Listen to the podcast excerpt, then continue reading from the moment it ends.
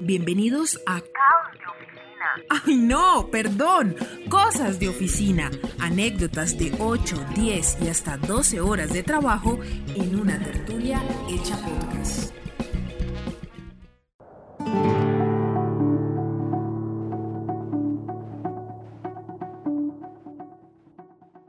Hola, un saludo a todos nuestros amigos de caos y cosas de oficina, a nuestros oficinistas y sobre todo a mi partner de este podcast, a mi amiga Stephanie. ¿Cómo estás? ¿Cómo vas? Hola Kate, ¿cómo estás? ¿Y cómo están todos nuestros oficinistas en un nuevo capítulo de Caos y Cosas de Oficina? Yo súper bien, hemos tenido, hemos tenido semanas muy agitadas, pero muy, muy chéveres y muy positivas para este podcast y para seguir difundiendo todos estos temas que trabajamos acá. Entonces estoy muy contenta.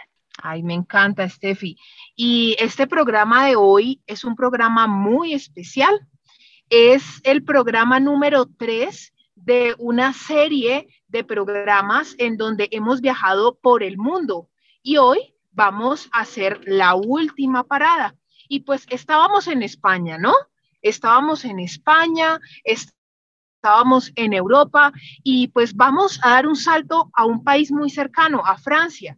¿A, quién vamos a visitar ahora, Esther? Bueno, vamos a visitar a alguien muy, muy chévere que nos va a traer muchísimas enseñanzas de lo que ha sido su estadía en Francia por más de seis años. Su nombre es Daniela Gómez y, y bueno, la, la suerte que ella ha tenido también tiene que ver con todo el esfuerzo todo el trabajo, toda la dedicación, todo el estudio que ha hecho en Francia. Mejor dicho, ya es una francesa más en este momento.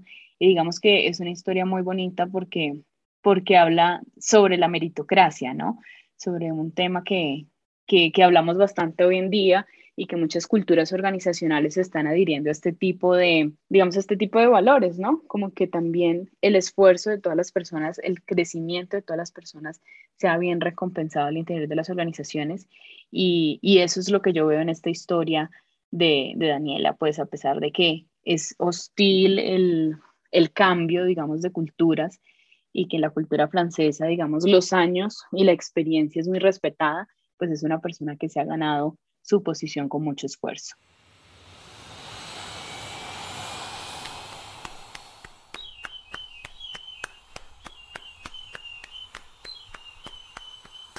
Como el país cuna de los derechos humanos se conoce Francia, lugar que alberga a una buena cantidad de inmigrantes representantes de un 14% de su población o un poco más según la ONU.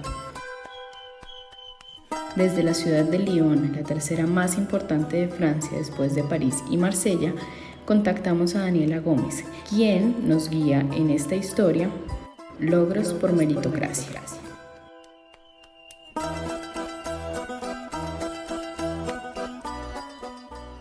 Nombre es Daniela y hace seis años que vivo en Francia. Em, yo pienso que somos muchos los colombianos que nos vamos así cuando somos jóvenes a hacer una maestría en, el exterior. Después de haber estudiado comunicación y publicidad en Colombia y de haber trabajado un par de años allá, vine a hacer una maestría en gerencia de marketing. La hice en la Escuela de Negocios de Grenoble, que es una ciudad pequeña en los Alpes franceses. Y luego de eso, Hace eh, más de cuatro años, casi cinco, me vine a vivir a Lyon porque conseguí un trabajo en el equipo comercial internacional de Renault Trucks. Em, me quedé, digamos, unos tres años y medio allá, un poquito más. Y desde hace un año me vine a una pyme lionesa donde estoy de marketing manager y aprendiendo muchísimo más y en donde estoy bastante contenta. El tiempo no ha transcurrido en vano, todo lo contrario. Eh, lo mejor, definitivamente, la independencia que uno gana estando lejos. Cuando uno está solo y que uno no tiene como la familia, los amigos, los compañeros, la cultura de siempre, pues al lado de uno como respaldo, a uno no le queda de otra sino defenderse solo. Y aunque es difícil, yo pienso que lo mejor es como esa sensación como súper gratificante de verse uno instalado en buenas condiciones y, digamos con las cosas que uno siente que se merece después de tantos años de estudio y de esfuerzo. Yo sé bien que en Colombia yo soy parte de una minoría, digamos, privilegiada, que pudo acceder a la educación superior, que pudo salir después del país, hacer una maestría en el exterior, pero también pienso que se pueden imaginar que uno en otro lado y, em, en unas condiciones diferentes, pues, por ejemplo, yo siendo mujer, joven, extranjera, que no habla pues bien francés y que tiene un acento, pues todo eso son cosas que, que no facilitan la vida.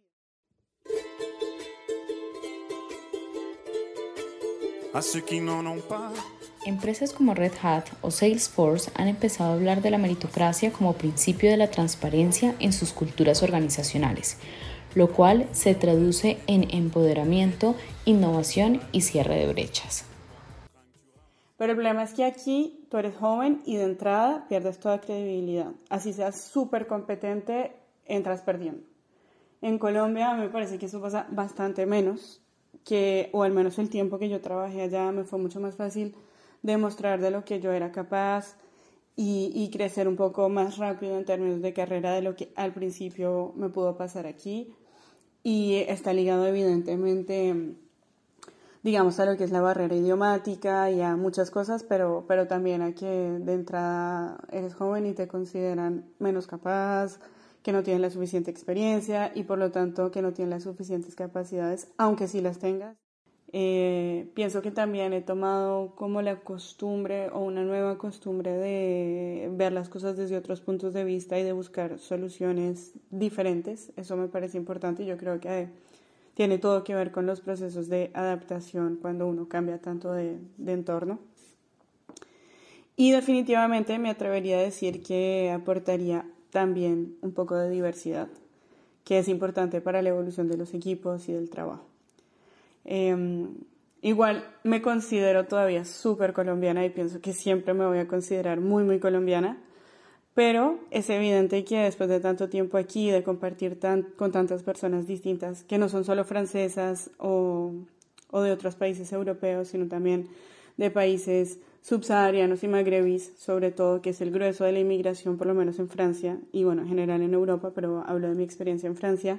Eh, definitivamente todo esto me ha dado otras visiones de la vida, del trabajo, del tiempo y, y, en últimas también me ha cambiado y me ha cambiado un poquito en mi forma de ser y en mi cultura. Como ella misma cuenta, a pesar de lo similar que cobija el pensamiento occidental, hay diferencias que se ponen en la balanza. Los europeos tienen muchísima más disciplina que nosotros, son más puntuales, son más eficaces y pragmáticos para algunas cosas, pero los colombianos y en general los latinos, es algo que yo he visto mucho de los latinos, somos mucho mejores como trabajadores.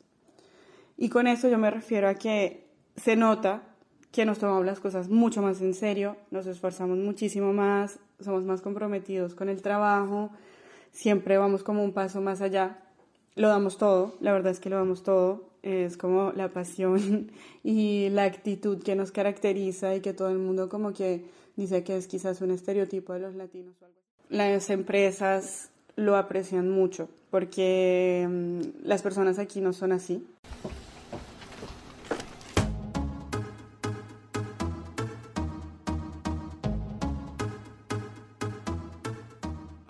No ha sido un camino sencillo, sin embargo, sí una prueba para tomar lo positivo de sus colegas y transformarlo en ventaja. Evidentemente la disciplina, el orden, el manejo del tiempo eh, no es nuestro fuerte, definitivamente que no es nuestro fuerte, eh, lo podríamos mejorar. Y también podríamos mejorar eh, temas más como de recursos humanos, en el sentido de que allá somos bastante menos conscientes de, de la importancia del equilibrio entre la vida personal y profesional. Y aquí la tendencia es a, tener mucho más cuidado con eso, pues con cada trabajo, en cada momento, y, la verdad es que me parece algo súper positivo. Y evidentemente que pienso que lo que hay que trabajar más en Colombia es mejorar las condiciones laborales para que sean más justas, sobre todo para los jóvenes. Y finalmente yo pienso que eso es lo que hace que una buena parte del talento local se vaya del país y que se quede afuera.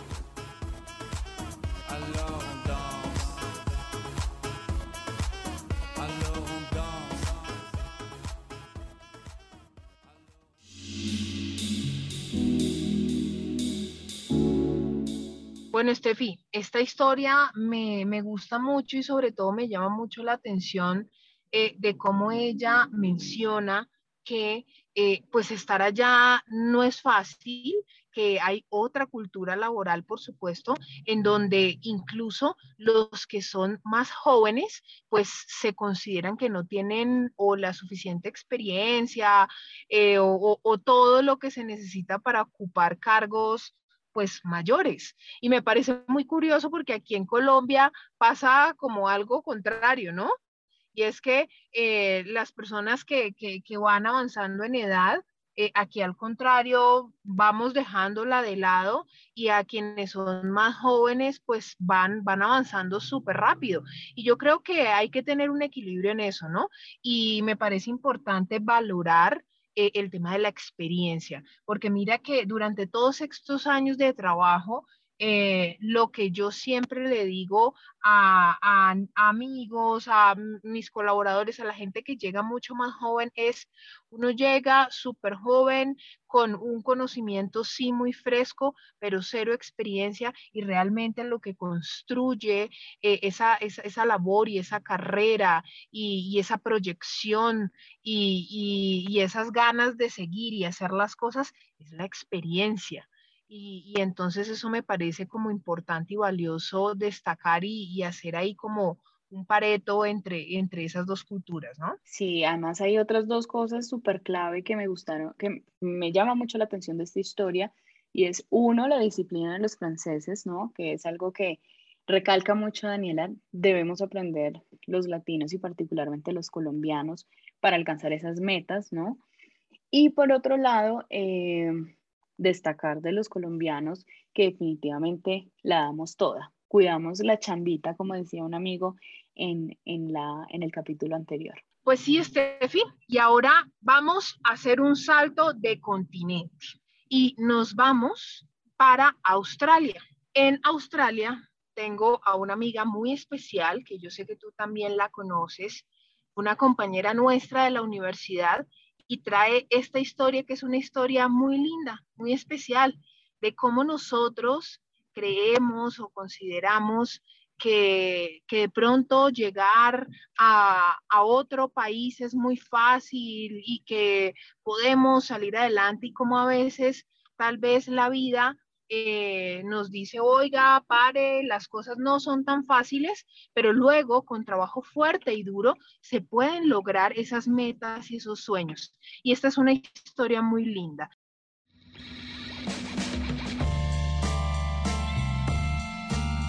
¿Realmente qué sabemos de Australia?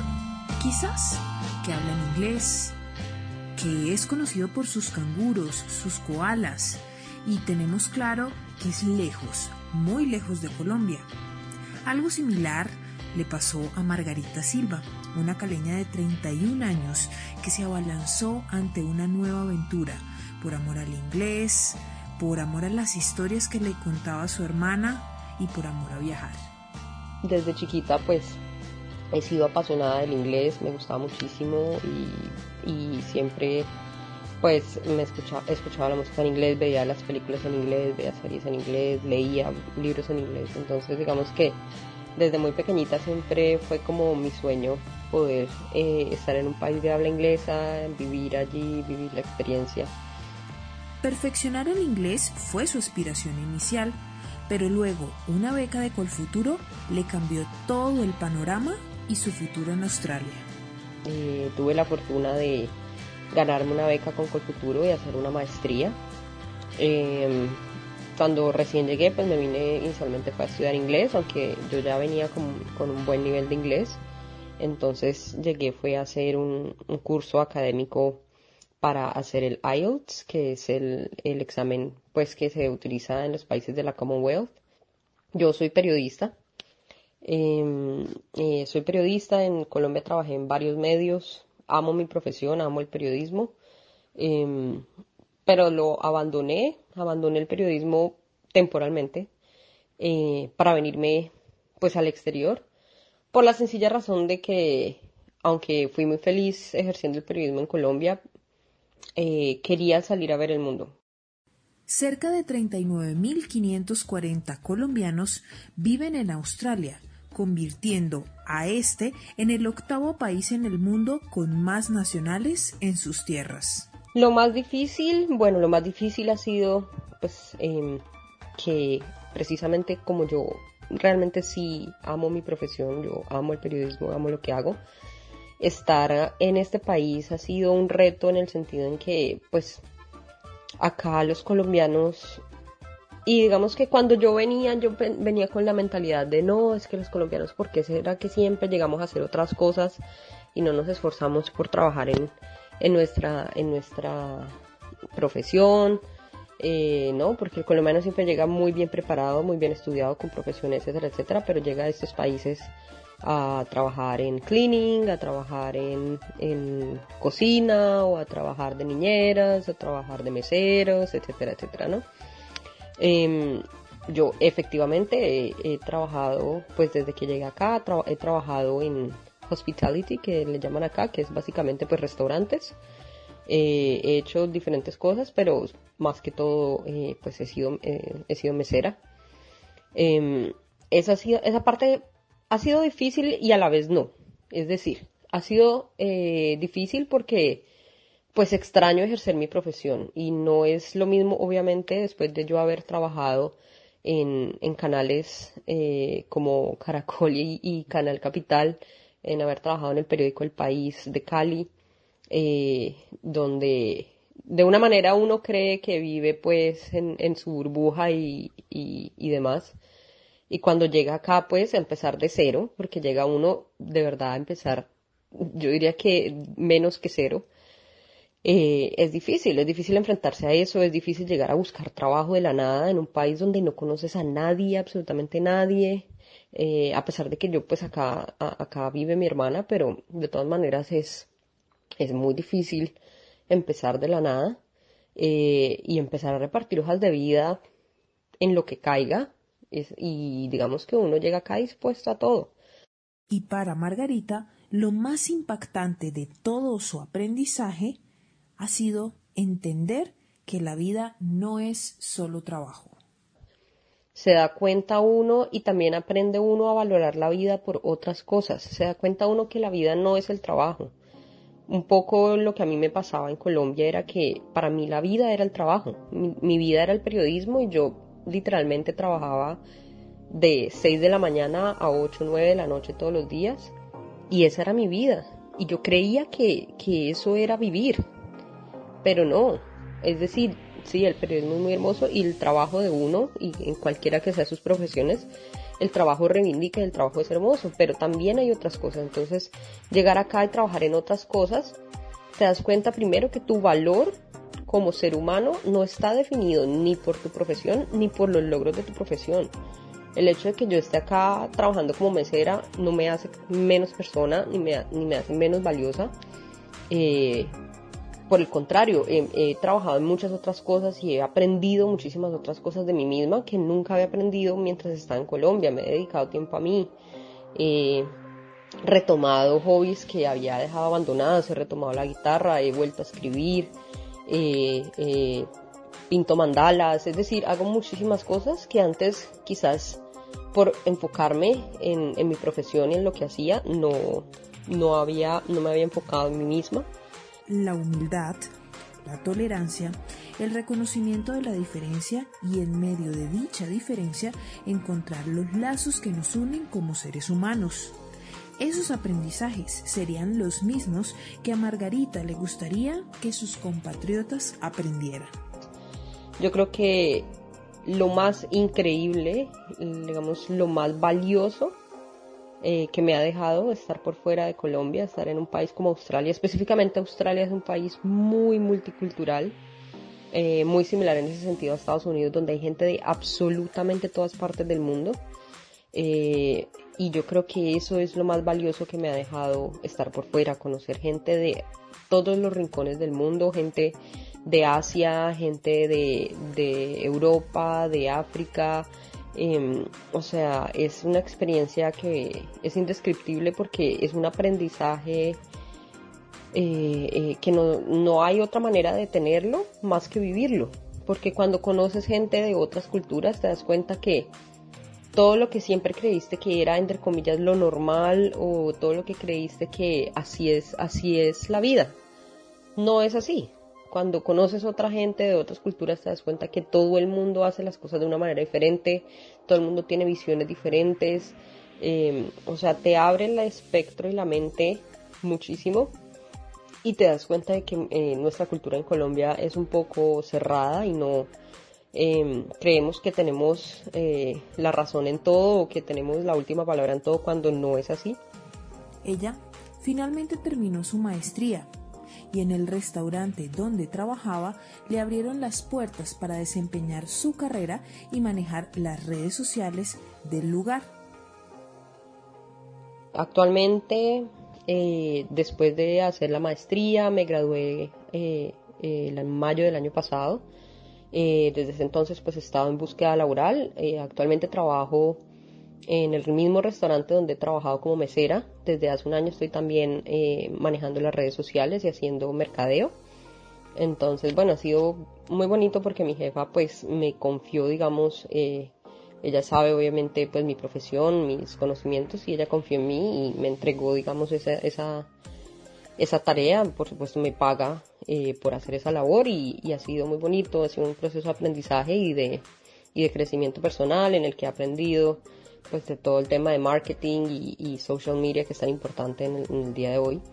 Em, y actualmente estoy también en un proceso de aplicación para un trabajo en un medio eh, pues muy reconocido acá en Australia.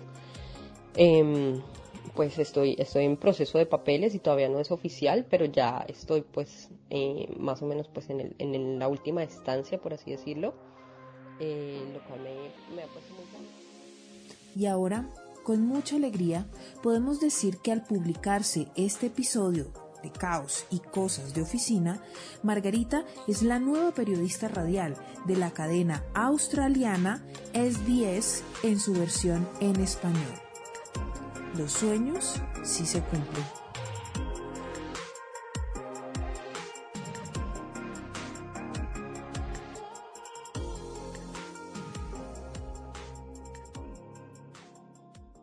Me agrada muchísimo escuchar este tipo de historias. Ese cierre estuvo espectacular, Kate, porque creo que al final, como veníamos hablando con la historia de Daniela, todos los esfuerzos que uno hace, todas las lecciones de humildad, como tú abriste este capítulo, repercuten en eh, grandes oportunidades para la vida. Son sin duda unos, unos, digamos, unas cuoticas que uno va dando para, para dar un gran, un gran salto y para llegar, digamos, al, al lugar donde queremos estar y donde queremos finalmente posicionarnos. Entonces, me alegra muchísimo por Margarita además que es un excelente ser humano y, muchas gracias por abrirse con nosotros en esta historia tan bonita. Así es, Steffi, pues me encanta que el cierre de, de, esta, de esta trilogía de programas que es la primera vez que lo hacemos, ¿no?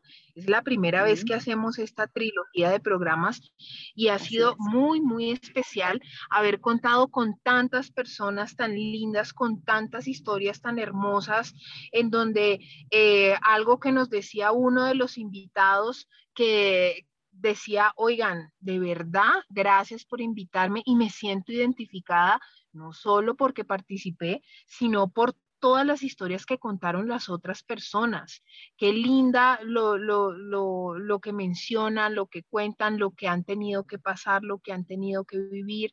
Me siento identificado, me siento reflejado y como lo venimos diciendo durante todo este programa, este es un programa para destacar la labor de tantos colombianos que están en el extranjero, que la están dando toda, que están haciendo eh, y poniendo un granito de arena para que el nombre de Colombia quede muy alto y están trabajando y luchando por salir adelante y sacar adelante sus sueños y sus familias. Así que este programa es un reconocimiento a todos estos oficinistas y trabajadores extranjeros colombianos que dan lo mejor de sí eh, por salir adelante. Y sin duda, Kate, eh, son grandes seres humanos que en algún momento, cuando vuelvan a Colombia, así sea de visita, de paso, sentarse a charlar con nosotras, nos van a aportar un montón desde el lado de esta experiencia que han vivido. eh, desde el lado de estas lecciones, más allá de un tema técnico, de aprender un nuevo conocimiento o de ir a estudiar y, crecer profesionalmente, también hay un lado, digamos, hay un aspecto muy importante que es el tema personal, o sea, son personas que rápidamente se han ido transformando, que han logrado desarrollar un amplio sentido de la adaptación, o sea, todos finalmente terminan adaptándose a los lugares donde llegan, a vivir un poco en esa cultura, pero también destacando lo mejor que es ser colombiano, ¿no? Entonces, me parece que, que, también son personas que nos están aportando en estas historias con muchas de estas lecciones aprendidas, pero también personas que en algún momento le van a aportar mucho al país en el momento en que decidan regresar, así sea de pasatiempo, ¿no? Así es, Estefi, es que efectivamente también lo lindo de, este programa fue eh, que todas las personas reconocieron que lo más difícil no es solamente adaptarse a una nueva cultura y a una nueva manera de trabajar, sino también estar lejos de la familia, ¿no? Y cómo este tesoro de, cómo somos los colombianos y de todo lo que tenemos y hacemos y, de nuestras familias, pues es el tesoro más grande que tenemos. Este. Indiscutiblemente. Yo creo que es donde uno empieza a darse cuenta de las cosas que realmente son importantes en la vida creo que la, logramos y fue un viaje bastante bonito, bastante chévere y, y bueno, continuaremos con más caos y cosas de oficina en los próximos capítulos. Bueno, Steffi, entonces, pues es un gusto para mí terminar un nuevo capítulo de Caos y Cosas de Oficina y de compartir no solamente contigo, sino con todos estos invitados que contaron y dieron lo mejor de sí para que nosotros aquí desde Colombia y muchos nuevos oyentes que llegaron desde diferentes partes del mundo conozcan este producto, conozcan las historias y pues no está de más que de pronto sigamos haciendo estos programas internacionales eh, con diferentes temáticas, ¿no? Si te gustó este capítulo de Caos y Cosas de Oficina, compártelo con tus colegas a través de tus redes sociales.